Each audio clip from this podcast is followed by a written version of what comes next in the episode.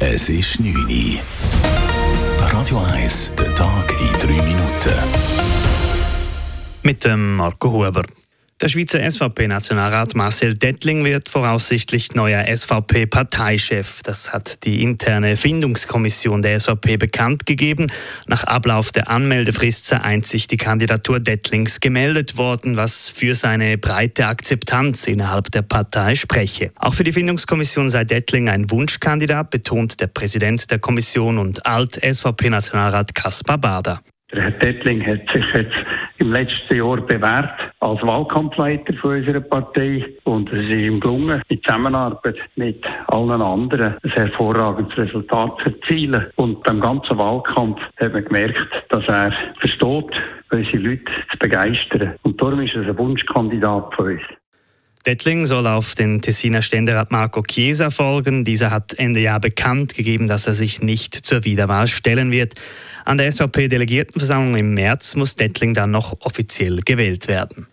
Bei einem Brand eines Bauernhauses in Escholz-Matt, Kanton Luzern, sind drei Personen ums Leben gekommen. Die Behörden gehen davon aus, dass es sich dabei um die drei Kinder handelt, die seit dem Brand vermisst wurden.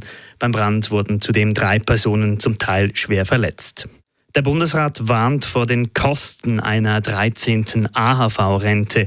Er empfiehlt daher die Volksinitiative für eine 13. AHV-Rente zur Ablehnung. Die Initiative der Gewerkschaften verlangt analog zum 13. Monatslohn eine zusätzliche Monatsrente bei der AHV. Dies würde jährliche Mehrkosten von über 4 Milliarden Franken verursachen, warnt die zuständige Bundesrätin Elisabeth Bohm-Schneider vor den Medien. Eine 13. AHV-Rente belastet die AHV sehr stark und würde die Rechnung der AHV rasch aus dem Gleichgewicht bringen.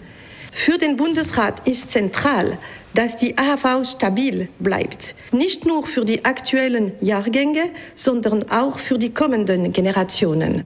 Für das Initiativkomitee braucht es eine rasche Erhöhung der Altersrenten, um die gestiegenen Lebenshaltungskosten auszugleichen. Der Bundesrat lehnt zudem auch die sogenannte Renteninitiative ab, die eine Erhöhung des Rentenalters fordert. Beide Initiativen kommen am 3. März vors Volk. Auf Radio 1 gibt es künftig keine eigenen Nachrichten mehr, dies teilt der Privatsender heute mit. Der Schritt sei nötig, um als Sender bestehen zu können. Die Produktionskosten seien aufgrund weiterhin fallender Werbeeinnahmen nicht mehr finanzierbar. Neu geht Radio 1 eine Kooperation mit CH Media Radio ein und bezieht dort die Nachrichten. Insgesamt produziert CH Media Radio damit Nachrichten für 16 private Radiostationen. Radio 1 muss sechs Fest- und Teilzeitangestellten kündigen. Radio 1 Wetter. Heute Abend und in der Nacht bleibt es meistens bedeckt. Die Schneefallgrenze sinkt auf 1000 Meter. Morgen dann weiterhin bewölkt bei mäßigem Westwind und bei maximalen Temperaturen von 8 Grad. Das war der Tag in 3 Minuten.